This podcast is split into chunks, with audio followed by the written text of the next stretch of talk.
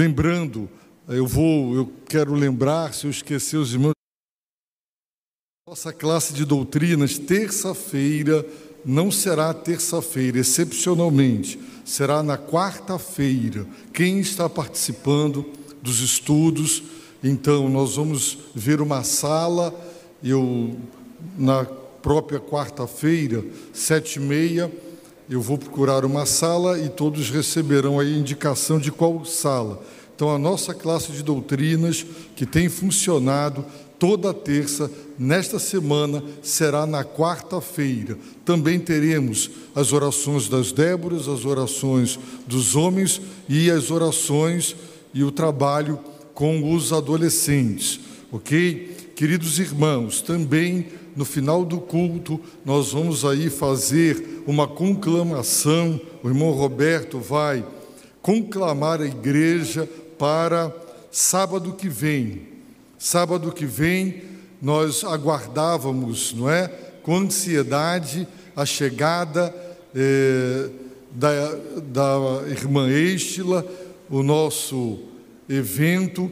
Nós estamos com este é, culto planejado, como nós já temos dito, para nós não será um evento, um show, é, com qualquer proposta é, de ganho ou de lucro, não existe isso. Para trazer esta irmã, foi necessário, por exemplo, alugar palco, cadeiros, ventiladores, som, iluminação. Também o ônibus bem baratinho, 10 reais o ônibus, não vai pagar o ônibus, não é?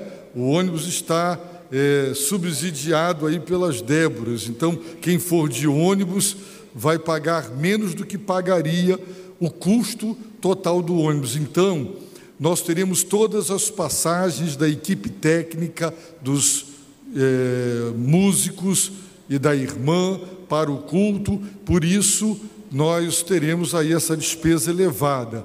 É essa a razão do ingresso.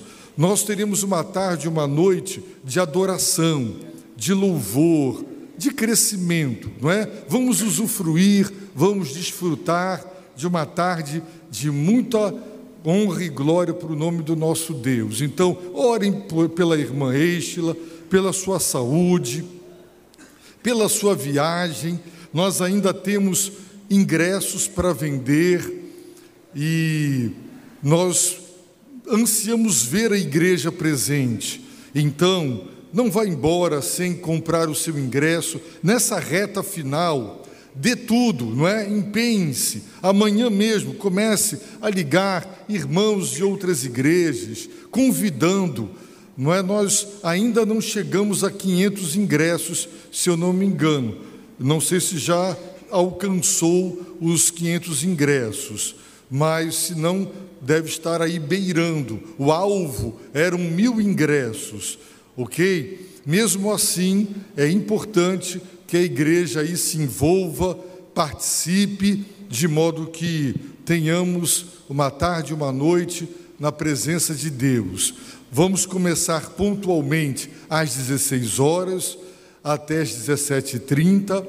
Haverá um intervalo de uma hora para o lanche, para bater papo, para conversar, para comunhão, conhecer irmãos de outras igrejas, e aí retoma às 18h30 até às 20 horas, ok? Então, os irmãos orem para ao Senhor por conta desta, deste desafio de adoração no próximo sábado. Lembrem-se, no quarto domingo de dezembro, nós preencheremos o compromisso missionário 2020. Como é do conhecimento da igreja, nós estamos trabalhando assim. Tudo o que entrar em 2019 vai financiar missões em 2020. Tudo que entrar em 2020 financiará 2021 e porque, graças a Deus, nós já ultrapassamos o alvo pretendido, nós poderemos acrescentar mais quatro, cinco, quem sabe até mais seis famílias missionárias.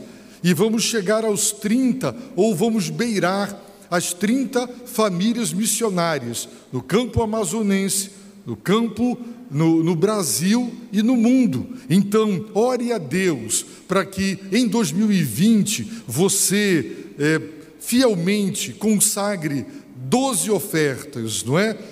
Você quer ofertar no ano quanto para o Senhor? Então, é para missões. E isso é direcionado diretamente para os nossos missionários. Então, está o desafio diante da igreja. Nós estamos muito contentes com a bênção do que em 2019 está acontecendo, embora nós constatemos que agora no fim, não é, outubro, setembro, houve uma queda. Houve uma queda expressiva nas ofertas. Mas como Deus abençoou e entraram duas ofertas expressivas não é? e atípicas, então isso é, recuperou esses meses em que ficamos abaixo daquilo que desejávamos. Mas graças a Deus em tudo e vamos então prosseguir em 2020. Ore ao Senhor para que você esteja preparado para o próximo ano. Meus irmãos, deste livro veio uma caixa com 12, só tem esse, desse é, veio uma caixa com 16, parece que tem dois, não é? E chegou um outro livro que eu pedi à livraria para encomendar: Feminismo, Perversão e Subversão. Aqui está alguém com a cabeça de um homem numa bandeja. Os irmãos sabem quem é? É a cabeça provavelmente de João Batista, né? Então, esta autora, Ana Caroline Campagnolo, ela é deputada estadual em Santa Catarina. É uma jovem brilhante, muito inteligente, estudiosa, pesquisadora, presbiteriana. Ela escreveu um livro, irmãos, excepcional. Se os irmãos colocarem lá no YouTube, Ana Caroline Campagnolo, os irmãos verão a capacidade dela em defender os princípios bíblicos, lutar contra a ideologia de gênero. Esse livro, ela dedica um capítulo inteiro sobre o ódio ao cristianismo, que tenta se responsabilizar é, pelo chamado machismo, etc. Ela faz um levantamento histórico preciso e é para as meninas da igreja para as irmãs da igreja. Às vezes, quando você ouve uma pessoa falar, uma irmã, parece que ela já, sem perceber, interiorizou a cultura, as, entre aspas, não é, verdades feministas. E ela defende muito mais valores do feminismo do que os valores bíblicos da mulher cristã. E isso é causa de conflitos no casamento. Quando não é a nossa cosmovisão, a visão de mundo bíblica, ela é interiorizada por nós, quando as esposas, as mulheres, então, ali já entrei aí de férias e eu já desafiei, nós vamos dois, nós três lá em casa vamos ler o livro e eu recomendo que você, irmã, é, foi uma caixa com poucos para sentir a aceitação. Eu recomendo que as irmãs comprem para ler e para se inteirar, não é, com esse trabalho de fundamentação histórica muito bem baseado. É um excelente livro. Eu estou tentando contactá-la para trazê-la à igreja Manaus para ela falar para falar para nós a respeito de todos esses temas. É uma jovem cristã e eu fico assim grato a Deus por estar levantando gente tão bem preparada, tão competente e com fé cristã para defender os nossos valores. Isso é motivo de gratidão ao nosso Deus e que da nossa igreja também se levantem, não é, homens e mulheres para defender o criacionismo, defender, né, os valores da palavra de Deus que são os valores cristãos. Queridos irmãos, são essas as nossas comunicações. Em oração, ouviremos o prelúdio e, em seguida, adoraremos ao Senhor nosso Deus na beleza da Sua santidade.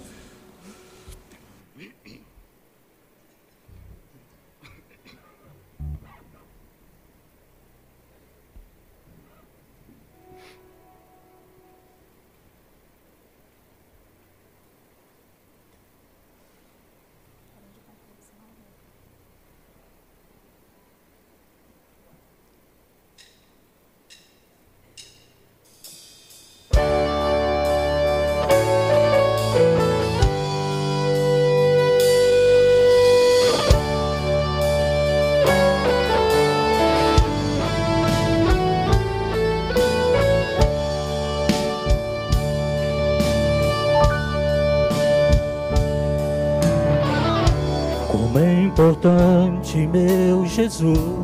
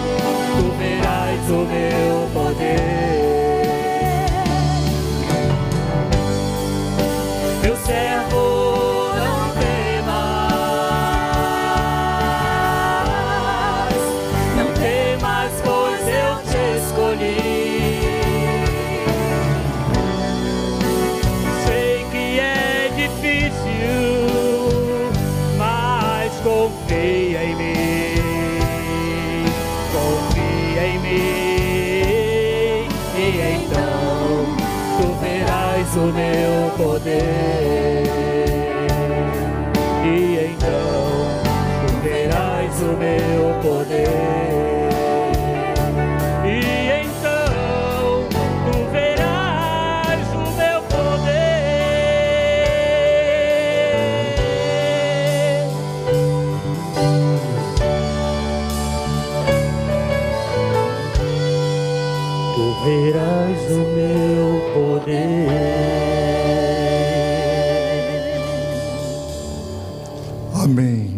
pé, querida igreja, leiamos um dos mais lindos textos da palavra de Deus sobre a divindade, a encarnação, a humanidade, a soberania do nosso Senhor e Salvador Jesus Cristo. Leiamos responsivamente Filipenses, capítulo 2, de 1 a 11. Portanto, se há em Cristo alguma exortação, alguma consolação de amor, alguma comunhão do Espírito, se há qualquer sentimento profundo ou compaixão,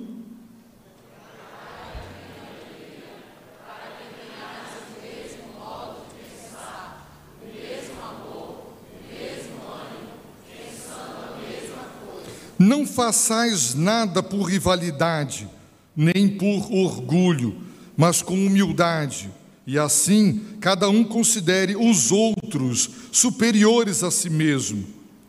Cada um não se preocupe somente com o que é seu, mas também com o que é dos outros. Tende em vós o mesmo sentimento que houve em Cristo Jesus que, existindo em forma de Deus, não considerou o fato de ser igual a Deus algo a que devesse se apegar. Mas, pelo contrário, esvaziou-se a si mesmo, assumindo a forma de servo e fazendo-se semelhante aos homens.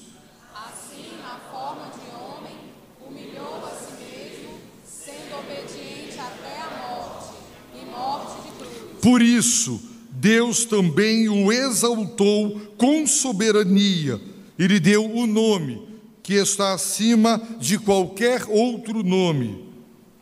para que ao nome de Jesus se dobre todo o joelho dos que estão nos céus, na terra e debaixo da terra. E toda língua confesse que Jesus Cristo é o Senhor para a glória de Deus Pai. Para a glória de Deus Pai, confessemos louvando, confessemos orando essa soberania de Jesus Cristo. Um dia, o diabo de joelhos, ele confessará: Jesus é soberano. Os ateus, os que hoje o rejeitam e ele é motivo de chacota, de ofensas e de blasfêmios, todos se ajoelharão e reconhecerão a sua soberania. Louvado seja Deus, porque pela graça dos altos céus, hoje nós já confessamos esse senhorio em nossas vidas. Vamos louvar a Deus com todo o nosso coração.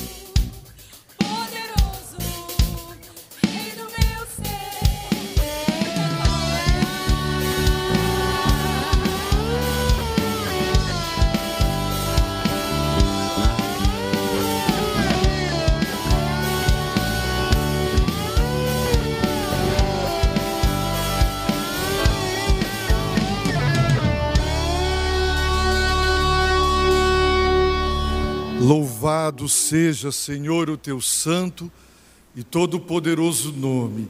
Ó Deus, obrigado, muito obrigado, porque ninguém conhece o Filho senão o Pai.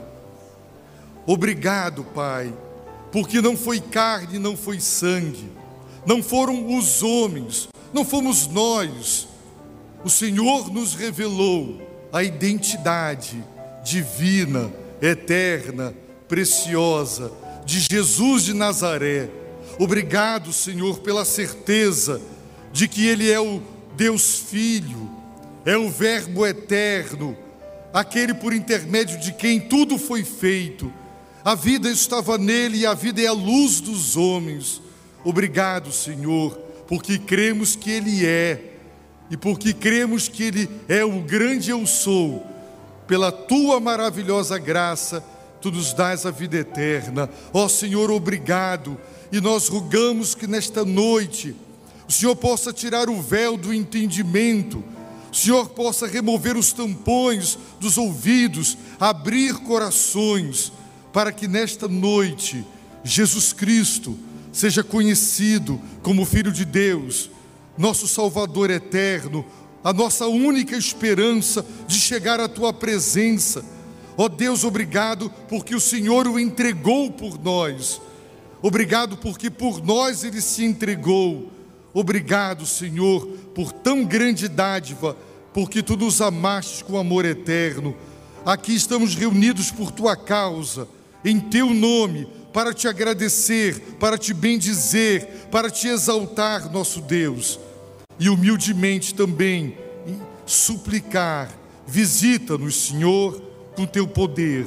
Manifesta-te em nossas vidas. Senhor, hoje faz uma obra. Eu não sei o que cada coração aqui precisa, mas tu sabes: quem entrou abatido ergue, quem entrou, ó Deus, aqui escravizado pelo mal, liberta. Quem entrou aqui, Senhor, vazio, sem sentido de vida, Ó oh Deus, que nesta noite, ao conhecer-te, encontre a razão de viver. Quem entrou aqui hoje sem Deus e sem salvação, tenha um encontro de reconciliação contigo e seja abençoado com a certeza da vida eterna. Ó oh Deus, opera nesta noite, nós te suplicamos, opera com poder, nós imploramos. Ó oh Espírito de Deus, Opera convicção de pecado nesta noite. Recebe adoração da tua igreja, do teu povo. Nós somos as ovelhas do teu pasto. Obrigado, Pai. Visita-nos em nome e por amor de Jesus. Amém. Louvemos ao nosso Deus.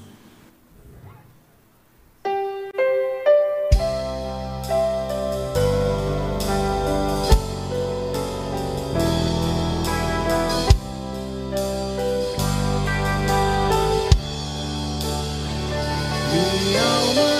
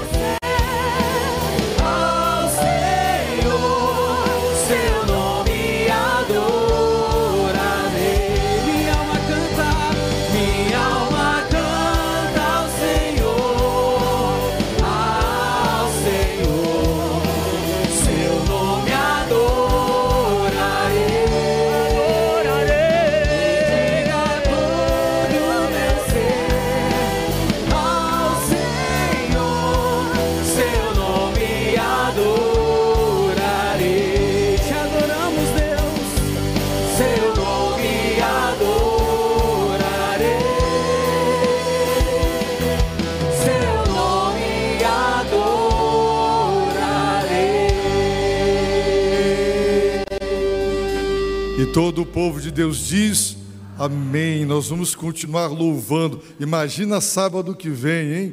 Vai ser uma tarde e uma noite maravilhosos de oração e de louvor. E a igreja toda lá louvando e bendizendo ao nosso Deus, não é? um pequeno comercial. Os irmãos não percam a bênção. Vamos louvar ao nosso Deus.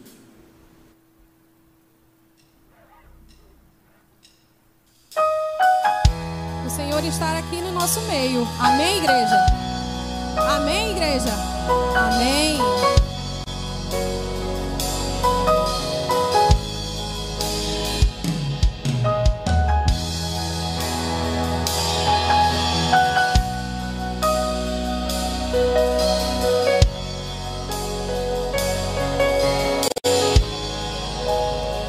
Estás aqui movendo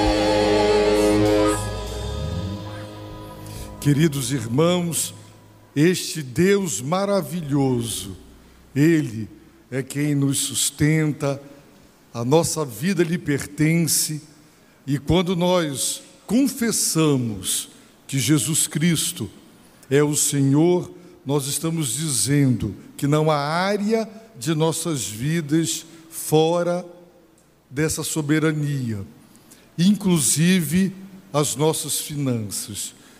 O Senhor abençoa toda a nossa vida e as nossas finanças, meus irmãos, devem estar debaixo também deste senhorio. Quando nós reconhecemos e devolvemos a Deus os nossos dízimos e as nossas ofertas, nós estamos com gratidão dizendo: Senhor, eu reconheço que o Senhor é o Senhor da vida a saúde que tive para trabalhar, a inteligência que tive para ser o profissional que sou, sim, as portas que para mim se abriram de sustento, tudo vem do Senhor. O dízimo é o reconhecimento grato desta soberania. Se você tem estado de fora, não tem permitido, inclusive, que as suas finanças elas sejam consagradas a Deus além da infidelidade para com o Senhor, que grande perda é para nós. Queridos irmãos, com muita alegria e com muito amor, vamos devolver a Deus o que lhe pertence. Vamos dedicar-lhe dízimos e ofertas.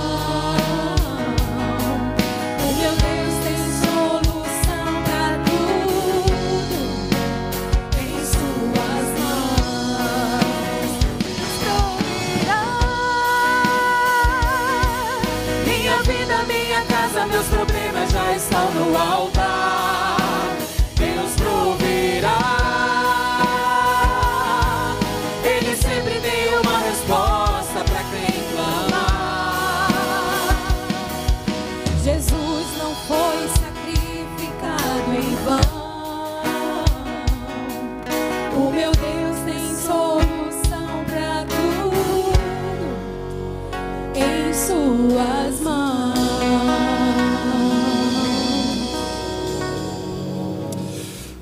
Oremos, queridos irmãos. O Senhor Jesus Cristo, ele disse: Não falarei muito convosco. Por quê? Porque o príncipe deste mundo está chegando. E como foi que o príncipe deste mundo chegou. Como? A Bíblia diz que, por ocasião da ceia, Satanás já havia posto no coração de Judas para que traísse Jesus. E quando Jesus, durante a ceia, ele molhou o pedaço de pão e o deu a Judas, logo que comeu o pedaço de pão, Satanás entrou nele. E ele foi negociar, trair Jesus. E agora, Judas sabe onde Jesus está, sabe que não haverá tumulto, ele está agora num local que não é público, não tem muita gente, só está ele e os discípulos, então é a hora de ele, dele ser pego. E Jesus está dizendo: Não falarei muito convosco, porque o príncipe deste mundo está chegando, chegando em Judas. Muitas pessoas pensam que o diabo vai chegar a você assim, com rabão pontiagudo, não é? Com os chifres e com o garfo e aquele caldeirão ali fervendo. Não é assim que ele chega. Vamos chamar o diabo de tudo. Vamos dizer que ele não presta. É verdade, mas não digam que ele é burro, porque isso é uma mentira. Ele é sagaz ele é estrategista. Aí vem o príncipe deste mundo, está chegando em Judas. Muitas pessoas, você talvez não saiba, mas elas estão obstruindo a sua vida, estão com ciúmes, com inveja, com ódio de você. Elas vão ao seu encontro porque elas já estão tomadas pelo mal. E muitas nem sequer têm consciência disso. Muitos não têm, de que estão a serviço do mal, com palavras sedutoras, com promessas mentirosas e, lamentavelmente, a falta de discernimento espiritual e o fato de que muitos filhos de Deus, apesar do tempo, decorrido ainda são tão profundos quanto um pires, não é? Ainda não mergulharam na fé e não são capazes de discernir o ataque maligno. E ali vem aquele amigo tão inteligente com uma nova interpretação, uma nova descoberta da fé, não é? E aí aquilo é tudo tão inteligente mas aquilo tudo é realmente é uma cilada do inimigo. Jesus sabia que Satanás, o príncipe deste mundo, estava chegando em Judas. E tem homens que chegarão à sua vida, mulheres, esposas, maridos, tem mulheres que chegarão a você, aos seus filhos. Nós temos que ser homens de oração para pedir a Deus livra a minha esposa, livra os meus filhos, livra o meu marido, livra os meus filhos. Por quê? Porque, irmãos, nós não podemos apenas querer explicar os acontecimentos que nos ocorrem do ponto de vista humano. Há explicações humanas, a inveja, o ciúme, tem como explicar humanamente, mas será que a realidade só se explica assim? Nós não acreditamos na cosmovisão bíblica, a visão de mundo da palavra que nos ensina que há uma espiritualidade que nos é contrária e que nos ataca para que nós é, fiquemos derrotados, abatidos. Eu tinha um colega pastor que tudo que eu falava ele era contra. Tudo que eu falava, ele dizia que ia dar errado. Eu falei, rapaz, não vai dar nada certo então. Era uma pessoa cheia de inveja, cheia de ciúmes. Irmãos, e aí você vê, Jesus estava ali falando de ir à cruz e Pedro o chama à parte, que conversa é essa de cruz? Para com isso. A turma do deixa disso. E Jesus disse: Para trás de mim, Satanás. Pedro, Jesus percebeu claramente que Pedro havia feito coro com o inimigo. É provável que Pedro não tivesse consciência do que ele fez. Não estou dizendo que Pedro estava endemoniado e nem que a situação de Pedro era igual de Judas, mas ao dizer o que ele disse, ele emprestou seus lábios e sua língua para o diabo, como muitas vezes nós fazemos para destruir os outros, porque os outros estão indo bem, não é? Então nós temos que botar areia aí nos planos dos outros. Tomara que eles não consigam o que eu não consegui, porque eu não vou dar conta de vê-lo tão feliz, não é? é? Se eu não obtive a mesma vitória, quando o nosso coração deveria se alegrar. Alguém foi criticar um pastor e eu disse: Olha, eu fico tão feliz que Deus esteja usando este irmão, não é? Ah, eu gostaria que a igreja de Constantinopla tivesse 5 mil membros, não tem. Então, eu vou ficar com inveja porque o outro pastor está no ministério onde Deus está dando vidas. Irmãos, nós não podemos nutrir estas coisas no nosso coração. E sabe o que Jesus disse? Ele está chegando e ele não tem em com, e ele e ele nada tem em comum comigo. Nada tem em comum comigo. Eu sou da verdade, ele é da mentira. Eu sou da luz, ele é das trevas. Não tem nada dele que esteja comigo. Já pensou uma blitz para seu carro e encontra lá no porta-malas drogas? Aí você está dando direito à polícia de te prender, não é? Ou alguém diz assim: roubaram, não sai ninguém, vamos verificar as bolsas. E é encontrado na minha bolsa o celular da pessoa. Então, estava comigo aquilo que não era meu. E aí eu dou o direito às pessoas de me prenderem.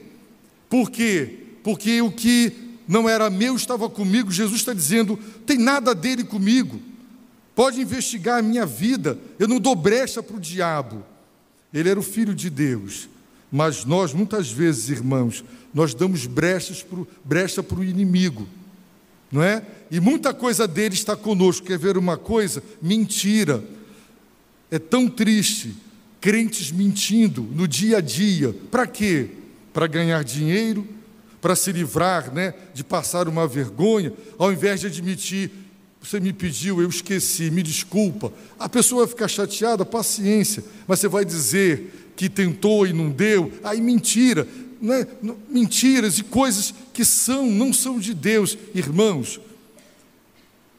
Ele nada tem em comum com ele, eu não tenho nada em comum comigo e eu não tenho nada em comum com ele. O que era do Senhor era do Senhor, nada de Satanás estava com Jesus. Se tem mentira no seu lábio, na sua boca, na sua vida, então tem coisa do diabo que é dele está com você. Aí você está dando brecha para ele na sua vida. E eu quero convidar você a orar. Se você está se envolvendo com pessoas que não são de Deus, você está dando brecha. Se você está interiorizando os valores da cultura, que não são os valores da palavra de Deus, você está dando brecha para o inimigo. Queridos irmãos, Vamos clamar ao Deus Altíssimo nesse momento e vamos pedir a Ele esse discernimento quando Satanás vier e ele virá naquela pessoa que vai te dar um tapinho no ombro, que vai te elogiar, aquela pessoa que vai te dar um beijo, como Judas deu. Aquilo foi um beijo de Satanás, aquele beijo do traidor. Ali estava Satanás. Cuidado, Tenha discernimento espiritual. Cuidado com os elogios que você recebe. Elogios são bons, podem motivar, mas compram as pessoas. Cuidado, esposas, com os elogios que recebe. Maridos, cuidado com os elogios que recebe. Nós temos que ter cuidado, muito cuidado. Não é à toa que Jesus mandou vigiar e orar todo o tempo, o tempo todo. Vamos orar ao Senhor?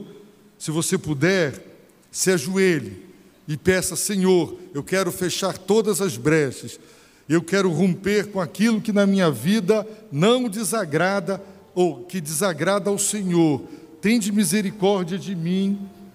Peça ao Senhor, não é? Eu não quero ter nada em comum com o inimigo, para não dar brecha para ele na minha vida. Vamos orar?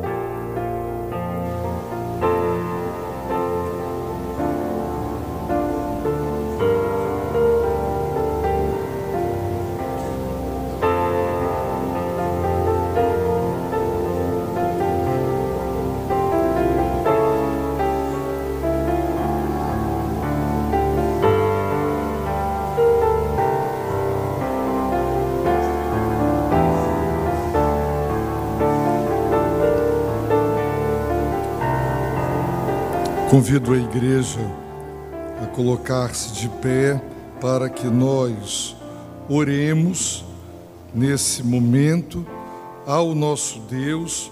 Convidar aqui o irmão Rubens para vir orar ao nosso Deus e nós continuaremos como igreja a orar pela irmã Salomeia. Os irmãos sabem da tragédia que lhe aconteceu na Sexta-feira, seu esposo foi assassinado. Foi um momento muito difícil para ela, para a família, e nós devemos continuar a interceder, porque qualquer um de nós, colocando-se no lugar dela, pode imaginar a sua dor, a sua tristeza. Vamos pedir a Deus que use este esta situação tão triste para promover uma completa restauração daquele lar, um reencontro com Deus. Os seus filhos conhecem, foram criados quando crianças aqui na igreja, conhecem a palavra. E só o Senhor pode realmente trazê-los de volta em arrependimento e em fé. Então nós oraremos pedindo a Deus e também agora nós suplicaremos ao nosso Deus que Ele nos dê sabedoria e discernimento para não dar brecha na nossa vida. Quando Paulo escreve para os Efésios, ele não está escrevendo para ímpios ou para pagãos, ele está escrevendo para uma igreja. E ele diz para a igreja: não deixe lugar para o maligno Olha, eu sei que eu estou um pouquinho acima do peso, mas se eu sentar nesse banco aí e eu chegar para o lado, senta um magrinho comigo. Sentam dois. Agora, se eu ocupar tudo, ele não senta. Se você deixar, deu brecha, deu lugar, deu espaço, entra. Pode ter certeza. Você pode ser omisso e não evangelizar. Você pode perder oportunidades que Deus põe na sua vida. O diabo não perde uma oportunidade. Dê brecha e você verá os ataques dele na sua vida, não é? E você tem que ter discernimento espiritual para guerrear com a espada do espírito, com as armas espirituais. Vamos dar as mãos para orar, igreja. Nós vamos então entregar nossa irmã ao Senhor, vamos entregar sua família, vamos pedir a Deus, livra-nos do inimigo. E vamos também, sábado que vem, pedir a Deus que seja uma tarde, uma noite de adoração, de alegria, que Deus nos livre de qualquer acidente, que todos para lá se dirijam e voltem para casa sãos e salvos, que o Senhor nos proteja, que seja uma, uma tarde, uma noite, não é? Em que a igreja e todos os que estarão conosco, não é? Sairão dali edificados para a honra e glória do nosso Deus. Oremos. Senhor nosso Deus, nosso Pai, graças nós te damos, ó Deus, pelo privilégio de estarmos aqui como igreja reunido para a honra e glória do teu santo nome, Senhor. Que a tua graça, o teu amor, Senhor, possa neste momento, Deus, estar visitando o coração da irmã Salomeia, Pai. Ó Deus. Pai, eu te peço em nome de Jesus que entre com providência naquela Sim, vida, meu Deus. Senhor.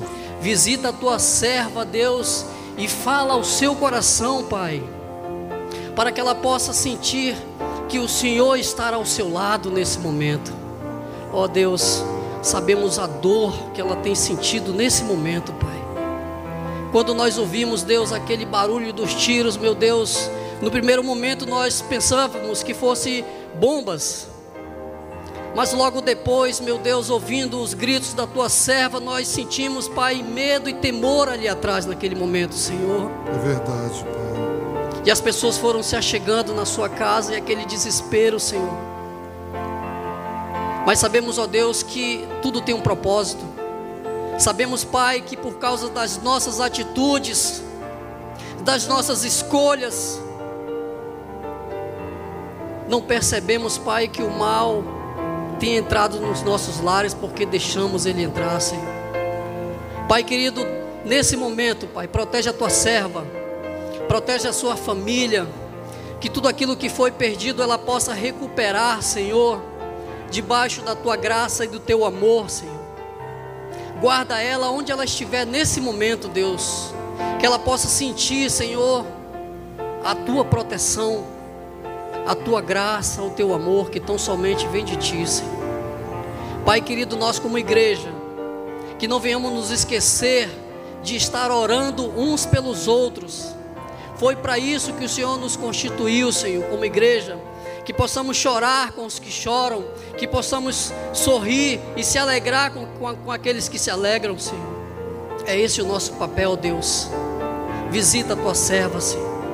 Levanta a tua serva, meu Deus, nesse momento. Levanta, meu Deus. Coloca nos seus lábios a alegria de te servir, de te buscar, de te entregar a sua vida como deve ser entregue, meu Senhor. Ó Jesus.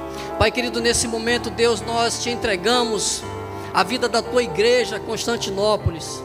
Que nós podemos ser mais uns com os outros, que nós podemos, ó Deus, sustentar uns aos outros, que nós possamos, Pai querido, como igreja, estar nos ajudando, nos amando, nos entregando verdadeiramente como devemos nos entregar, Senhor. Obrigado por cada irmão, Senhor, que aqui chegou.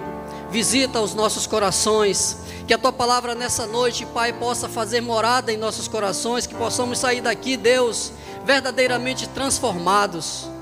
Que possamos ter uma semana debaixo da tua graça, do teu amor. Que possamos, ó Pai, aonde quer que estejamos, ser luz. Que possamos, ó Deus, abençoar aqueles que precisam ser abençoados. Nesse momento, Deus, que possamos, Pai, ser homens e mulheres, que ao abrir a tua palavra, possamos tomar posse, possamos orar, fechar as brechas que muitas vezes temos deixado abertas. E aí, quando o inimigo tem entrado, Deus, aí que nós venhamos é, perceber que lá já foi feito estrago, mas o Senhor tem tido misericórdia de nós. Que possamos, meu Deus, nestes dias, ser sempre vigilantes, Amém. estar orando, estar, Deus, lendo a tua palavra a todo momento, todo dia, o dia Amém, todo, Jesus. e tomando posse da tua palavra. Pai querido, que no sábado próximo, nós como igreja possamos estar ali no CAC, meu Deus. Que possamos, Pai, contribuir com a tua boa obra. E assim, Senhor, como igreja, conseguirmos chegar aonde quer que o Senhor quer que nós chegamos. Tudo isso eu te peço, eu te agradeço, em nome de Jesus. Amém, Senhor.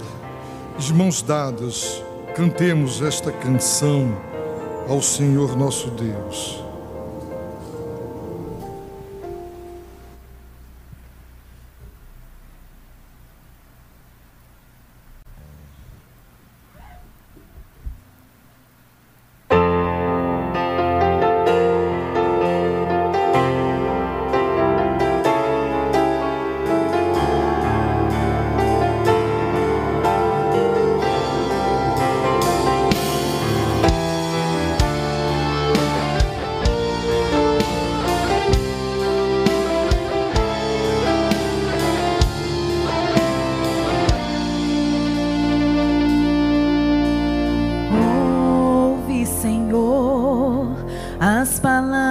Palavras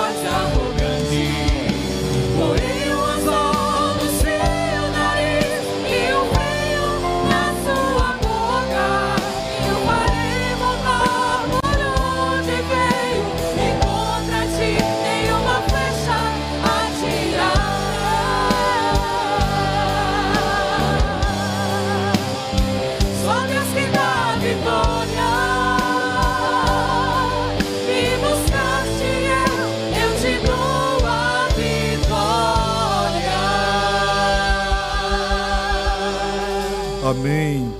Sejamos fiéis, irmãos, sem dar brecha para que o que acabamos de cantar, de fato e verdadeiramente, aconteça em nossas vidas. Dê um abraço querido, sincero, fraterno, naquele que vem hoje adorar a Deus, aos nossos queridos irmãos. Vamos.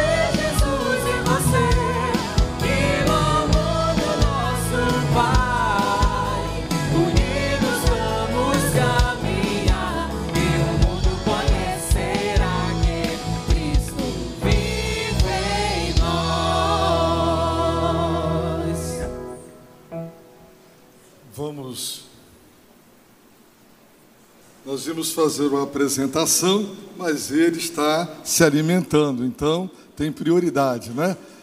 Mais tarde nós apresentaremos então o bebê.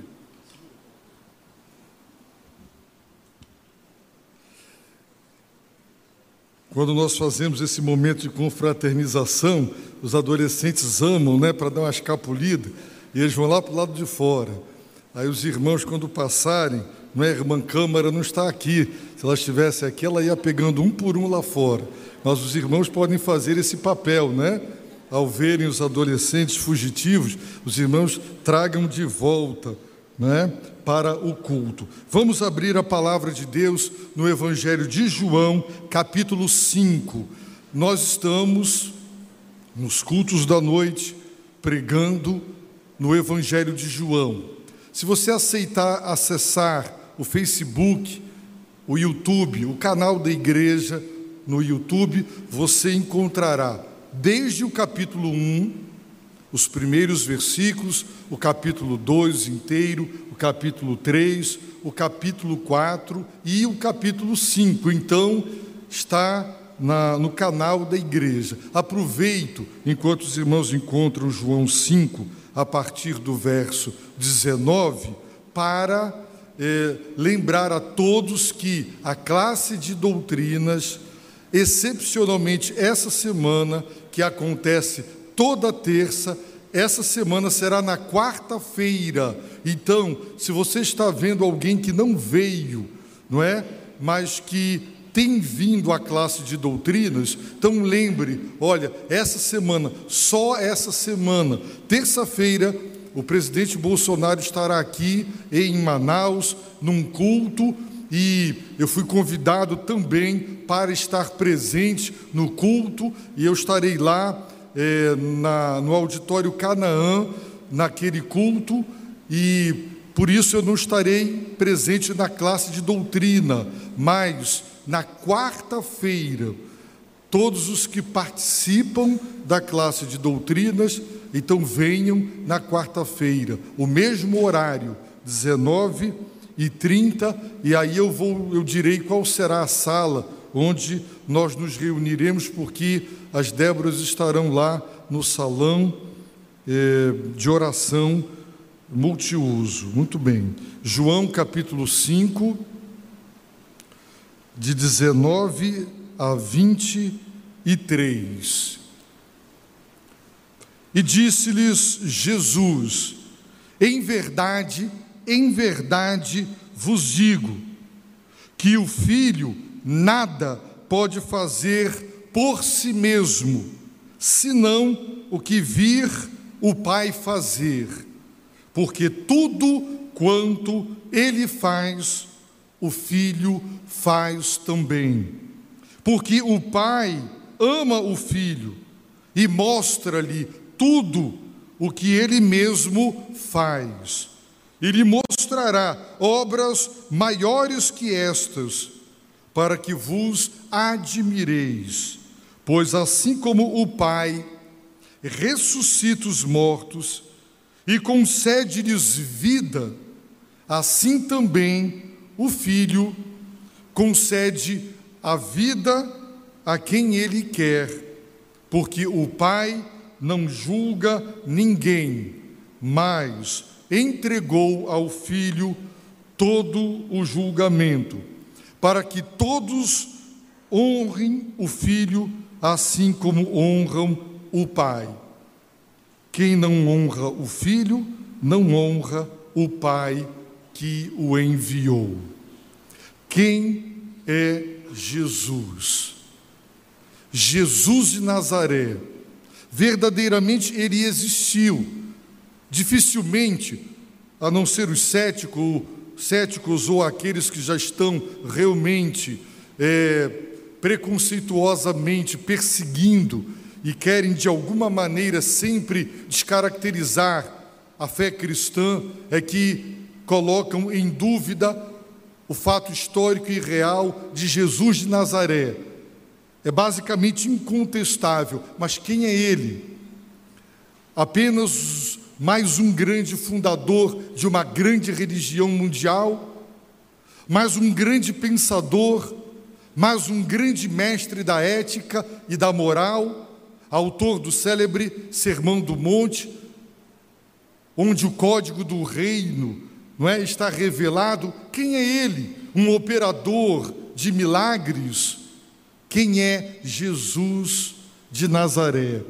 O Evangelho de João foi escrito para que creiamos que Jesus Cristo é o Filho de Deus e para que, crendo, tenhais vida em seu nome. O Evangelho de João é muito fácil de entender. Ele está dividido em duas grandes partes. A primeira parte é o livro dos sinais.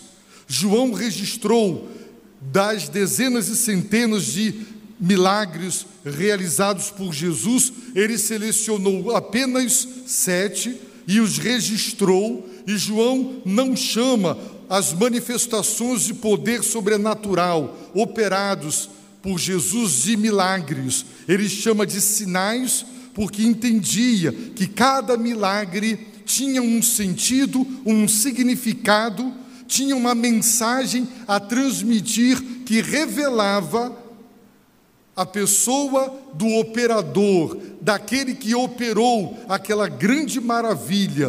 Portanto, todo milagre remetia para a divindade de Jesus Cristo. Por isso, quando ele realizou o primeiro sinal a transformar dezenas de litros de água em dezenas de litros de vinho da melhor qualidade, é dito que os seus discípulos viram a sua glória, a sua divindade.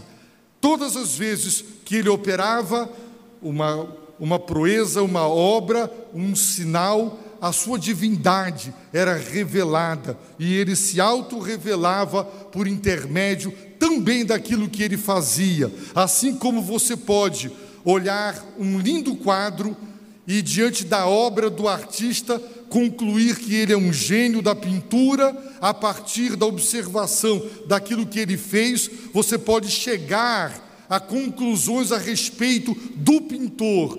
Cada milagre do Senhor revelava, cada obra que ele realizava, revelava algo a mais acerca dele mesmo. Por isso, os milagres, eles estavam a serviço de um propósito maior, revelar a divindade de Jesus de Nazaré. Esse era o propósito espiritual, teológico dos milagres fazer-nos conhecer que Jesus de Nazaré é o Filho de Deus, para nele crer e para que todo o que nele crer tenha a vida eterna. Quem é Jesus? Jesus é Deus. Aquele menino que mamou no peito de Maria, que Maria colocou nos seus ombros e deu tapinha nas costas para ele arrotar, aquele menino, aquele bebê vulnerável, é Deus homem encarnado. A Bíblia diz, e João começa o seu evangelho, não com a genealogia de Jesus do ponto de vista de José, como faz Mateus, nem do ponto de vista de Maria, como faz Lucas. João nos remete à eternidade para nos dizer que no princípio, antes que o universo fosse criado, Jesus era, eternamente era, existia. E o Verbo era Deus, e o Verbo estava com Deus para nos ensinar que o Verbo, a palavra, é uma pessoa distinta da pessoa de Deus. E a Bíblia nos diz que a vida estava nele, ele é a fonte de toda a vida que há neste universo. João Batista deixou claro que, apesar de ter nascido depois, antes dele, ele tinha proeminência e preeminência, ele estava acima dele, porque antes de João Batista ele já existia. João não deixa de enfatizar a eternidade, o Filho de Deus pré-encarnado, o eterno Filho de Deus. Ele diz também que quem vem do céu, não é? Ele, ele declara algo maravilhoso quando diz aquele que vem do alto está acima de todos. Jesus está acima de todos os grandes líderes, ele não pode ser comparado com nenhum deles. Aquele que vem da terra é terreno, e fala da terra, aquele que vem do céu, está acima de todos. É por isso que nós o amamos, nós o adoramos, porque ele é Deus. Ele já existia, ele declarou para os seus ouvintes: antes que Abraão existisse, eu sou. E Abraão havia vivido mil anos antes dele, mais de mil anos antes dele. Como é que ele poderia existir antes que Abraão existisse, eu sou. São declarações do Filho de Deus, são declarações que só Deus poderia fazer. Ou então ele é um louco, ele é um insano e não merece crédito. Deve ser considerado louco e deve ser desprezado o que ele diz. Mas a palavra de Deus, o Evangelho de João, quer nos ensinar que Jesus de Nazaré é o eterno Filho de Deus, o Salvador do mundo, a única esperança. E quando Jesus, ele disse: Meu Pai, Jesus havia acabado de operar um milagre. Um homem há 38 anos doente, enfermo, ele é curado por Jesus. Esse homem que recebera esta graça e esta bênção,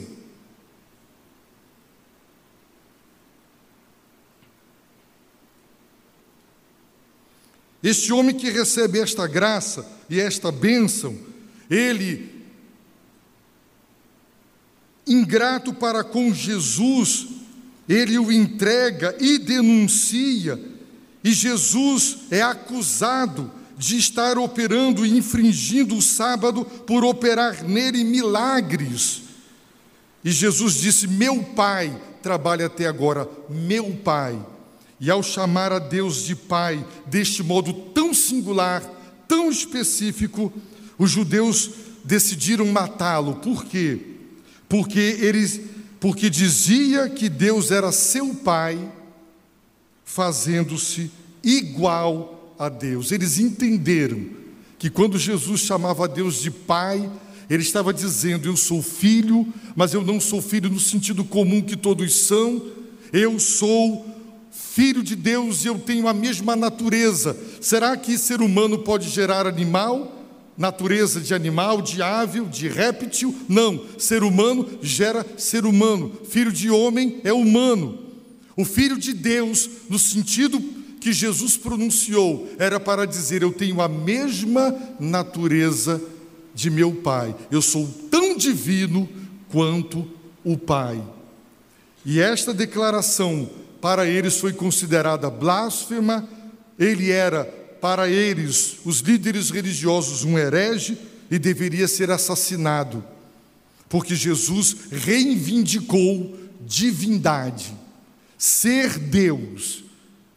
E os judeus foram parar durante 70 anos no exílio por causa da idolatria.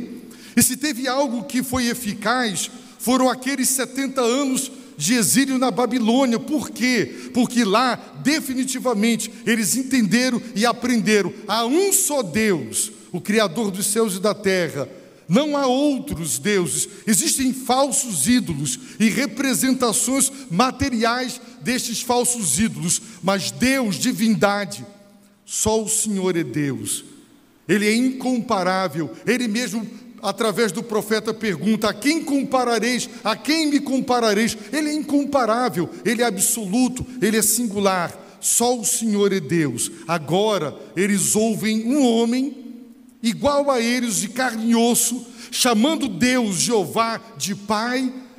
E ao chamá-lo assim, ele estava reivindicando ser igual a Deus, e eles entenderam tão perfeitamente essa reivindicação que decidiram assassiná-lo por ser um herege e um blasfemo. Agora Jesus então lhes explica melhor o que quis dizer e re, ele vai reenfatizar e reiterar sua reivindicação de divindade.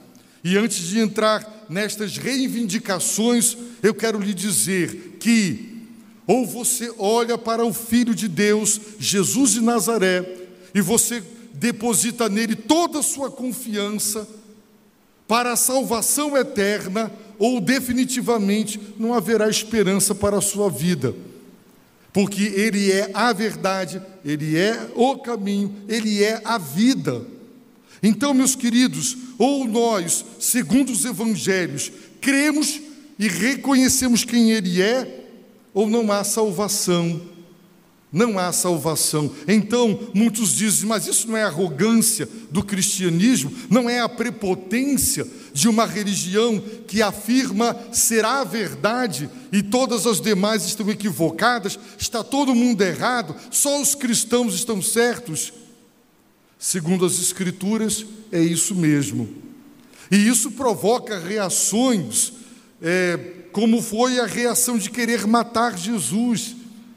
Porque no mundo do inclusivismo, a fé cristã, ela é exclusivista. Ela diz é Jesus Cristo e não há outro. E por que nós afirmamos isso? Porque ele disse ser Deus. Ou ele mentiu e era louco, insano e é alguém a quem devemos desprezar como mais um maluco que existiu andando aí pela rua. Ou nós nos ajoelhamos e o adoramos porque ele é Deus. Quem é Jesus para você? Jesus explica melhor esta declaração. Em verdade, em verdade. Amém, amém. Todas as vezes que o Senhor Jesus estava prestes a falar algo da máxima importância, ele precedia com a repetição: Amém, Amém. Em verdade, em verdade vos digo que o Filho, artigo, o Filho, artigo definido, ele não é um dentre tantos filhos de Deus, o Filho, declara Jesus, nada pode fazer por si mesmo.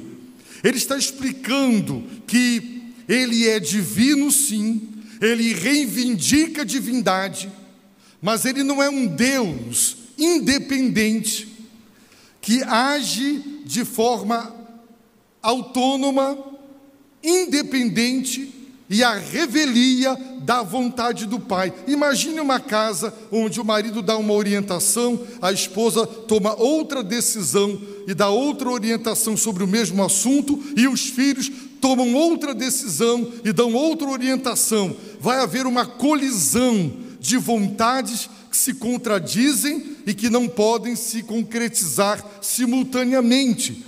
Jesus está dizendo: eu, o filho, nada pode fazer por si mesmo, de si mesmo, tendo a si mesmo como a fonte. Não era Jesus quem tomava as decisões. No seio da triunidade, quem orienta, quem decide é o Pai. Jesus é o agente que executa a soberana vontade do Pai. Dentro da triunidade de Deus, não há competição, não há colisão de vontades. A vontade soberana de Deus Pai é reconhecida e obedecida por Deus o Filho. O Filho nada pode fazer por si mesmo. Não sou eu quem decido, a agenda é de Deus o Pai, a agenda lhe pertence. Então, queridos irmãos, entendamos a submissão plena e perfeita do Senhor Jesus Cristo para com a vontade de Deus o Pai. Ele quis dizer: Eu não tomo decisões, eu não tomo iniciativas, elas são todas de Deus o Pai. Por isso, o Filho nada pode fazer por si mesmo. Mas há uma exceção. Qual? Senão o que vir o Pai fazer. Ora, se ao ver o que o Pai faz, o Filho pode fazer, então ele é tão grande, tão majestoso e tão divino, porque o Pai é o Todo-Poderoso, é aquele para quem não há impossíveis. E se tudo quanto o Pai faz, porque tudo quanto ele faz, o Filho faz também. Como assim? Eu posso ser muito bom numa coisa e o meu filho não conseguir fazer aquilo. Ele pode ser muito bom numa coisa que eu não consigo fazer. Mas Jesus está declarando que ele não toma a iniciativa de si mesmo, ele não é um Deus que compete, que rivaliza. A natureza dele divina, a sua filiação é subordinada. A subordinação, a submissão de Jesus não implica em ser Deus menor, Deus de segunda categoria. Aprendamos que liderança e submissão não implica em alguém superior e alguém inferior. Deus, o Pai, lidera, o Filho se submete espontaneamente e obedece à vontade de Deus, e ele não é menor ele não é subserviente, porque ele obedece. Ele sim, ele diz para os judeus: Eu sou igual a Deus, mas eu sou o filho. Eu obedeço à vontade soberana do Pai. E eu não posso fazer nada, é Ele quem decide tudo. Mas aquilo que Ele me mostra, o que vir o Pai fazer, eu também faço, porque tudo quanto Ele faz, o Filho faz também. Deus Todo-Poderoso cria, Jesus também cria. Ele faz milagres, Jesus também. Tudo, tudo, porque Ele é tão divino, é tão onipresente, tão onisciente e tão onipotente, tão santo quanto Deus, o Pai. Os irmãos podem imaginar um homem reivindicando, um homem assim, de carne e osso, como nós aqui, reivindicando ser capaz de fazer tudo o que Deus o Pai faz, mas admitindo sua submissão à sua vontade, sem que isso jamais uma subordinação funcional, uma questão de papel. O papel de Deus o Pai é liderança. O papel do filho é de execução. Ele é o agente de Deus. Por isso, lá no evangelho, no início do capítulo 1, está escrito: Todas as coisas foram feitas, todas, só Deus não. Ele é eterno. Todas as coisas foram feitas, e sem ele, Jesus, nada do que se foi feito se fez, porque Deus o Pai fez todas as coisas através da sua palavra. E disse: Deus, haja luz, e houve luz. A palavra de Deus, Jesus, ele é o agente de Deus na criação.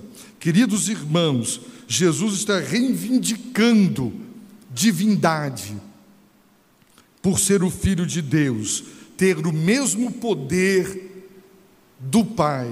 Em segundo lugar, Jesus disse: porque o Pai ama o Filho e mostra-lhe tudo. Observe, eu nada agora o Pai mostra-lhe tudo o que ele mesmo faz.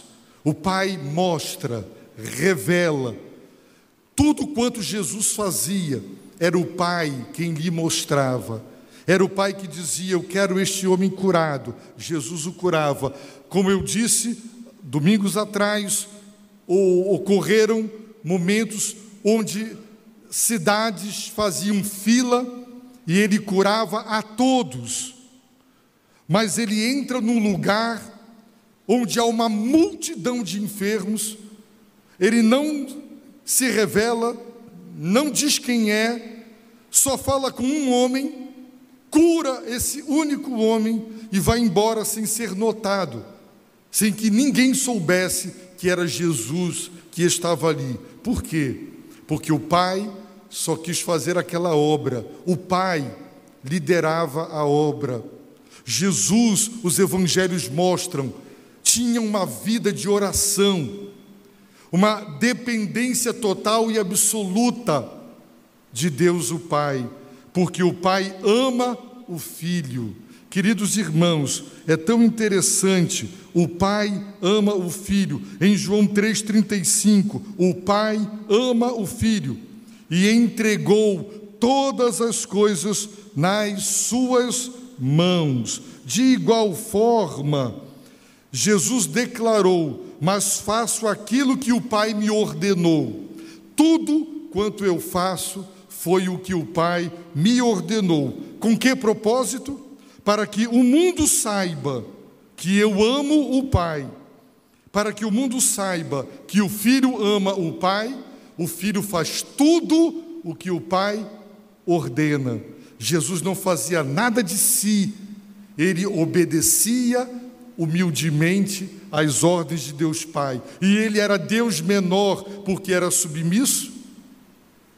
Há inferioridade naquele que obedece, superioridade naquele que ordena? Não.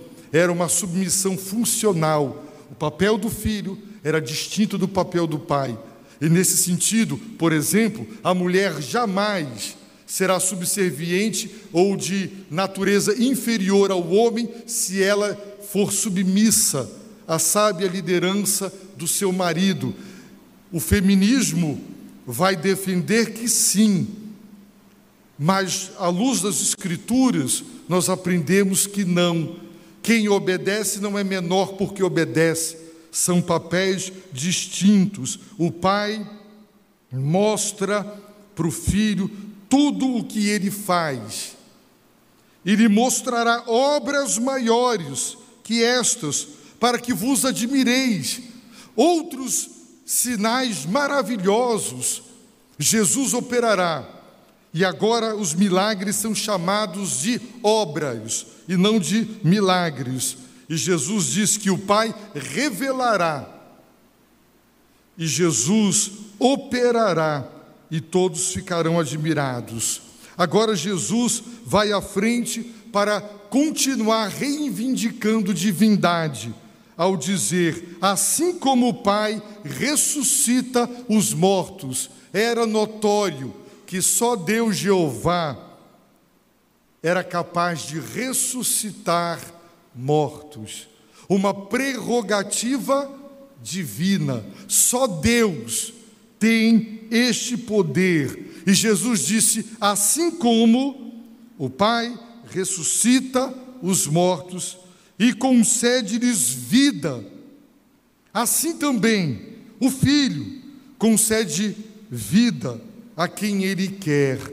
Jesus está dizendo que Ele tem a mesma prerrogativa de Deus o Pai.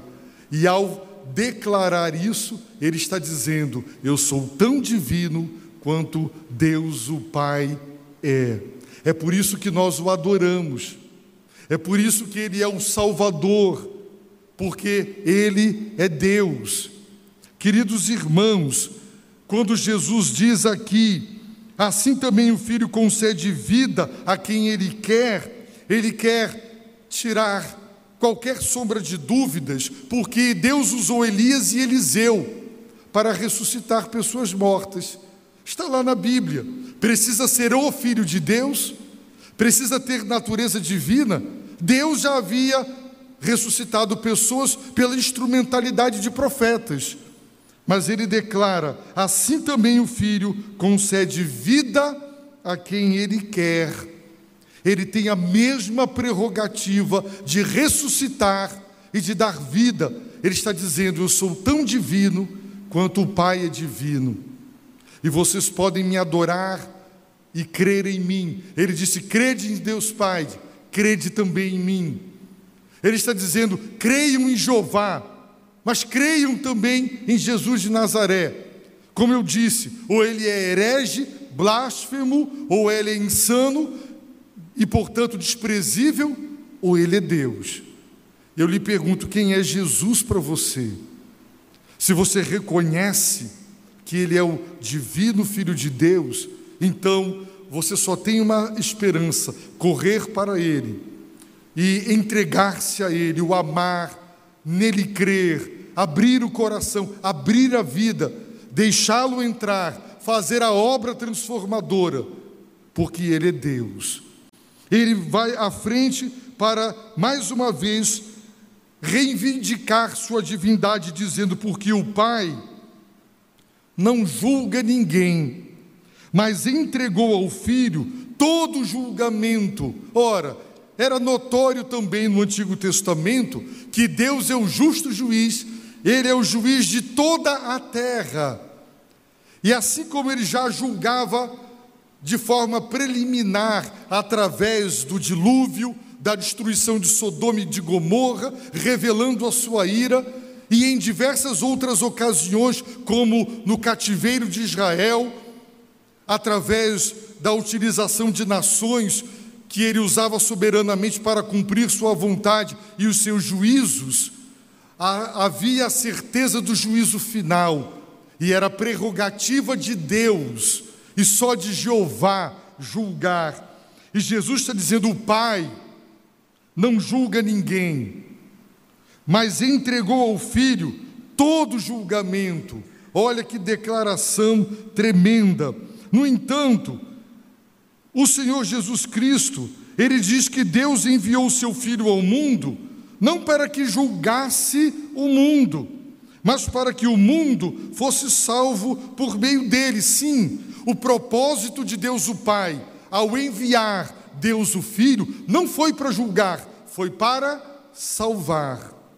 Mas, no juízo final, quem será o agente divino a executar o juízo será Deus Filho. E o apóstolo Paulo deixa claro que a ressurreição de Jesus foi o endosso de Deus, foi a revelação de Deus de que ele determinou um homem. É muito enfático o texto. Um homem através de quem, com justiça, ele julgará toda a humanidade. Este homem é Jesus. Mas esse Jesus de Nazaré, homem, é divino.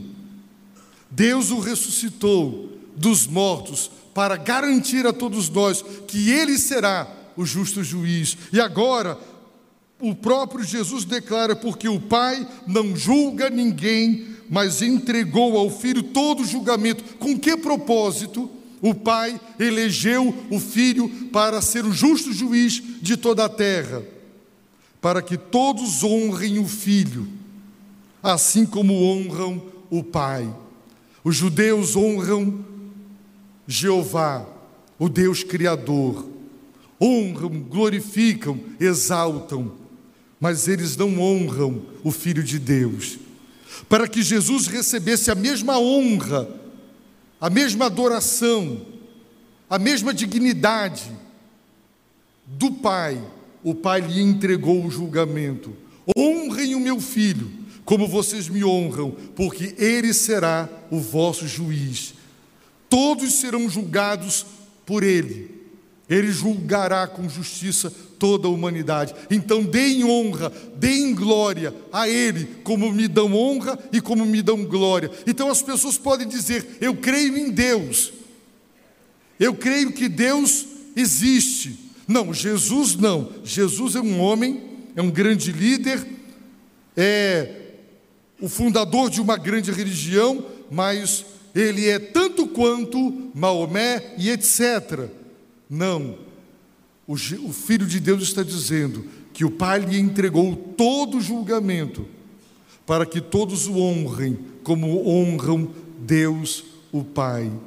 Portanto, quem não adora Jesus Cristo, quem não lhe dá a honra e a glória devidas, o próprio Deus diz: A minha glória eu não reparto, eu não divido com ninguém. Mas Ele quer que Jesus seja honrado e adorado como Ele. Por quê? Porque Jesus é divino e Deus deve ser adorado. E Jesus deve ser adorado. Ele é o Deus Filho. E para que todos o honrem como honram o Pai, por isso o próprio Jesus declarou: quem não honra o Filho, não honra o Pai que o enviou. Então, todos aqueles que deixam de honrar Jesus estão deixando de honrar o Pai. Se o embaixador brasileiro em um determinado país é maltratado, é cuspido, é preso, apanha, eles estão desonrando quem? O Brasil. Não é verdade? Mas quando eles dão honra ao embaixador, ao representante da nação, eles estão dando honra à nação brasileira. É assim que funciona. Jesus é o enviado de Deus. E quem não honra, também não honra a Deus o Pai. É por isso que temos que orar pela conversão dos judeus, porque eles acreditam que eles estão bem com Deus, com Jeová, mas não estão, porque eles não dão honra a Jesus Cristo. Eles negam que Jesus seja o Salvador do mundo, o Messias, e todos os que, seguindo a mesma linha de raciocínio, mas por outras razões, não honram o Filho de Deus, também estão deixando de dar a Deus a honra e a glória que são devidas somente àquele que é divino e é eterno. Quem é Jesus para você? A mensagem do Evangelho é: Ele é o Filho de Deus. Ele disse Pai, e quando as pessoas o ouviram chamar a Deus de Pai, disseram que ele se dizia que ele era igual a Deus, ele se fazia igual a Deus, porque ele chamava Deus de Pai. Ele estava dizendo ser o Filho, portanto, alguém que tinha a mesma natureza divina de Deus, o Pai.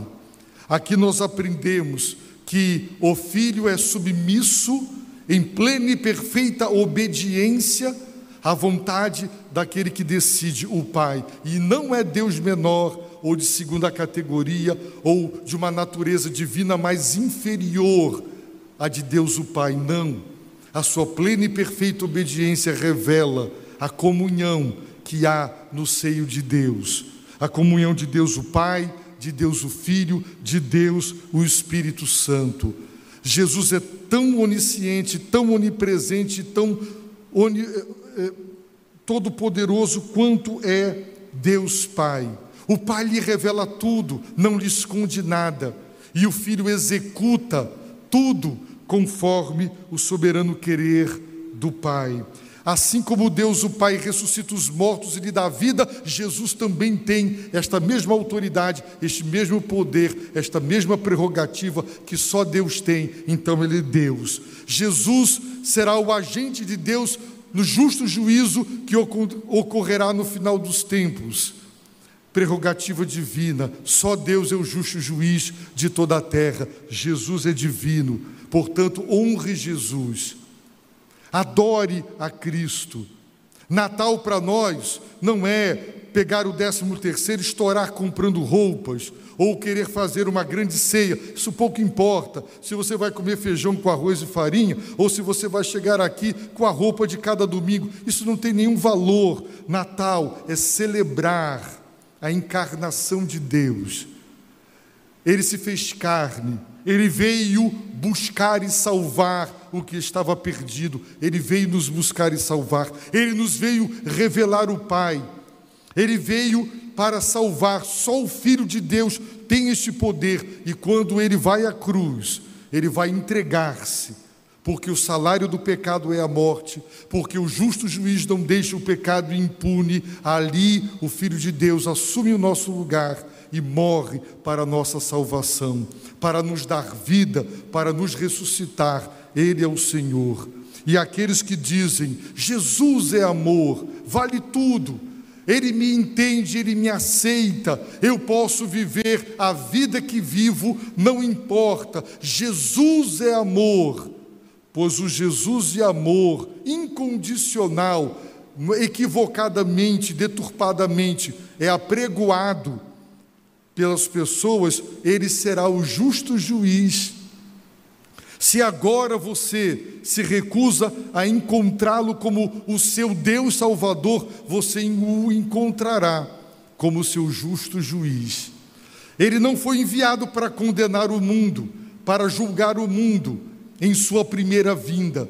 Ele disse: Deus não enviou o seu filho ao mundo para em sua primeira vinda para julgar, mas para salvar. Mas em sua segunda vinda, ele voltará, não mais como salvador da terra, mas como justo juiz de toda a humanidade.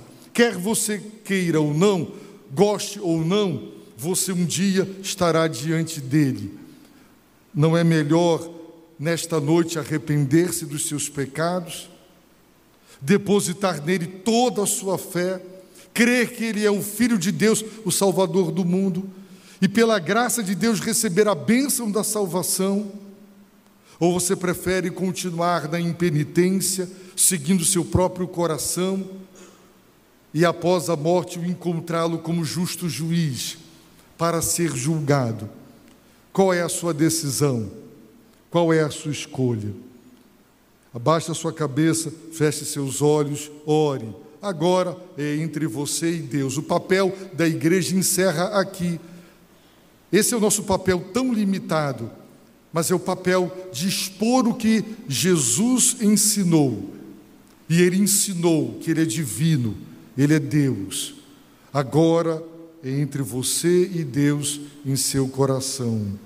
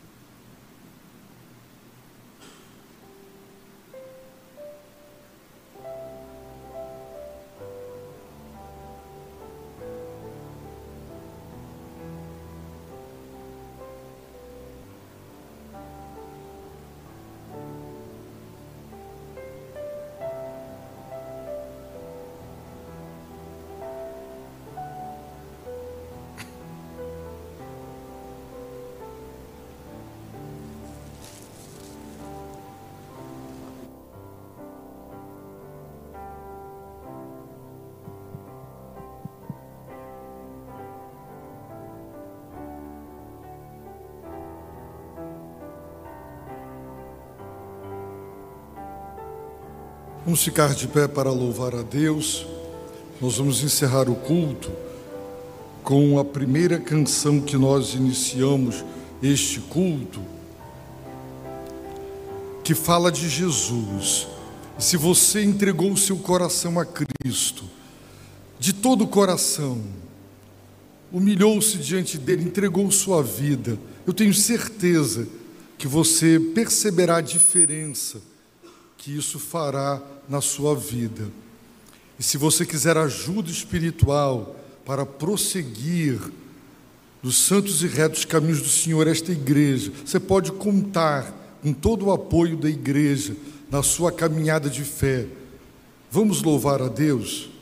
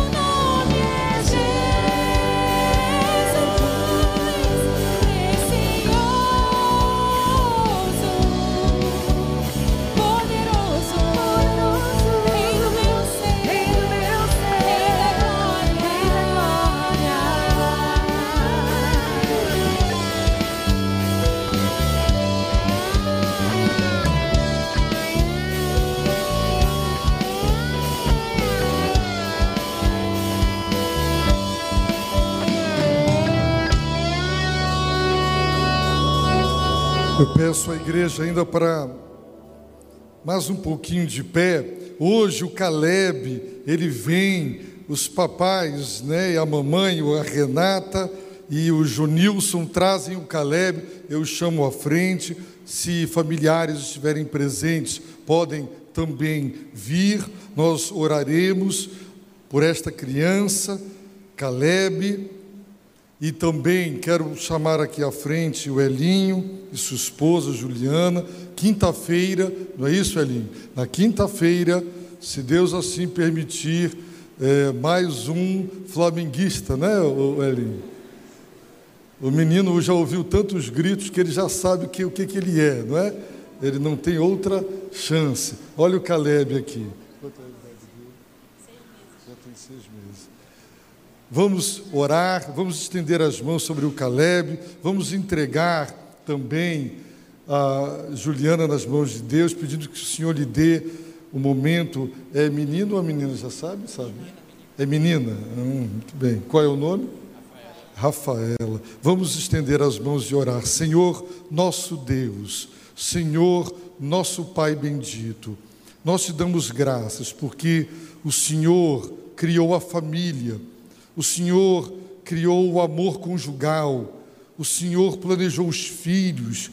Ó Deus, muito obrigado pela bênção dos filhos. Obrigado pelo Caleb, Senhor, que vem como dom do Senhor para os seus pais, para a Renata e para o Jonilson. Senhor, nós te pedimos que ele cresça em estatura, em graça, e como Caleb, lá na tua palavra, foi um homem de Deus, um fiel servo obediente, que o Senhor faça deste menino um menino segundo o teu coração, que a tua bênção seja sobre ele. Nós o consagramos ao Senhor junto com a sua família. Também, Pai, entregamos o momento da Juliana do parto. Nós pedimos, Senhor, que tu tragas a Rafaela em paz com tua bênção, que ela venha, Senhor, para esta linda família, para ser bênção na vida deste casal, dos seus irmãos. Guarda os médicos, guarda aquele momento, derrama, Senhor, a tua bênção. É a nossa oração, em nome de Jesus. Amém. Podeis assentar, e nesta hora, nada, querida. Eu chamo à frente o irmão Roberto, podem assentar.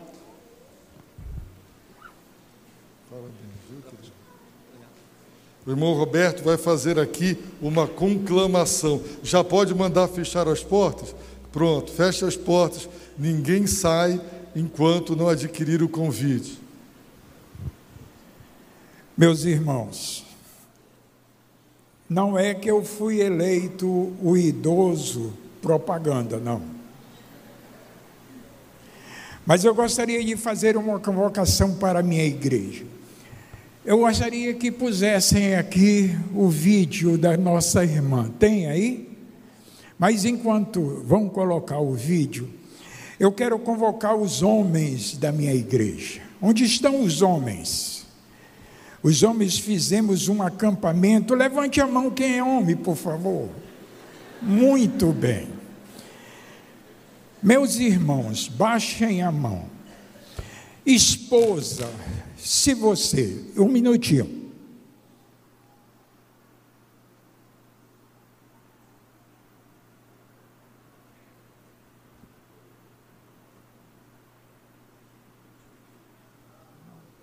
Não saiu o som, né?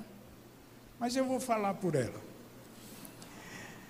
Meu... Eixla, dia 30 de novembro, às 16 horas, no CAC, Complexo de Adoração e Comunhão, no Tarumã. Queridas mulheres aí de Manaus, eu vou estar na Batista de Constantinópolis no dia 30 de novembro, nessa conferência abençoada de mulheres, e você não pode ficar de fora, viu? Me espera lá, 30 de novembro, Batista Constantinópolis de Manaus. Até lá. É isso aí, meus irmãos. Você e toda a sua família estão convidados para adorar a Deus conosco. Serão momentos de louvor, comunhão e alegria, com o povo de Deus reunido para cultuar e exaltar seu nome. Os ingressos já estão à venda em nosso site. Corra e garanta o seu, pois as vagas são limitadas. Acabamos de ouvir. O nosso propósito é estarmos juntos no próximo sábado. Faltam apenas cinco dias. E meus irmãos, fizemos um voto, a igreja votou, a igreja aceitou as Déboras realizarem este evento aqui. Essa nossa irmã, crente, salva em Jesus Cristo, assim como todos nós, estarmos juntos para realizarmos um culto de adoração a Deus lá no CAC. E nós então pensamos em fazer ingressos para vender. E o nosso propósito é vendermos mil ingressos, mil, porque nós temos despesas, temos algumas coisas a fazer. Meus irmãos, e falando com minha esposa, que é uma das responsáveis pelos ingressos, nós não temos vendidos 520 ingressos, ainda não temos. Nós precisamos de mil. Mas sabe por quê? Porque esse evento é da nossa igreja. Se todo membro da igreja e não membro da igreja comprasse o seu ingresso, nós já tínhamos 500 e mais 500 com pessoas que nós convidamos. Muitas pessoas destes 500 ingressos são pessoas de fora, não são pessoas da nossa igreja. E é por isso que eu estou conclamando os homens. Se sua esposa quer ir, compre o ingresso para ela. E você não é só para as mulheres, não é só um culto para as mulheres. As Déboras estão à frente desse trabalho mas é para os homens, é para a família. Meus irmãos, vamos comprar os ingressos. Eu estou olhando aqui, eu não sei, mas o senhor sabe. Quem já comprou e quem ainda não comprou. Se você ainda não comprou, meu irmão, compre hoje. Isso é nosso, é um evento nosso. Terça-feira, a Assembleia de Deus vai lotar lá o Canaã. Vai lotar. E sabe quem está lá? Os membros da Assembleia de Deus. O presidente vai estar lá? Vai. Mas são os membros da Assembleia de Deus que estão lá. E nossa igreja, precisamos comprar os ingressos. Aqui na frente nós temos irmãs com ingressos. E eu tenho uma coisa para dizer para vocês. Só entra no CAC quem tiver a pulseirinha com identificação. Infelizmente tem que ser assim. Irmã, puxe no braço do seu marido e faça ele pagar. Irmão, pegue a sua esposa e faça ele pagar. Hoje, hoje. Porque eu queria ver que minha esposa sorrindo com a irmã Dalimar dissesse: Olha, estamos já com 999 ingressos comprados. Amém, meus irmãos? Vamos então hoje, nós vamos hoje, eu convoco a minha igreja, a igreja de Cristo do qual nós fazemos parte, para que hoje a gente compre o nosso ingresso. E vamos então comprar esses ingressos sábado, todos estejamos ali realizando um culto a Deus, não é show, é culto aonde nós teremos a nossa irmã Eixa cantando e nós também participando do culto de louvor, adoração a Deus. Tá certo? Então agora, irmão, já terminou o culto, né, pastor? Terminou. Então agora o irmão pode abrir a porta e vamos então comprar. Tem uma pizza gostosa agora. Tem uma pizza que nós estamos, as Déboras estão vendendo. Aguardem só um pouquinho que o pastor vai chegar lá na frente para cumprimentar os meus irmãos.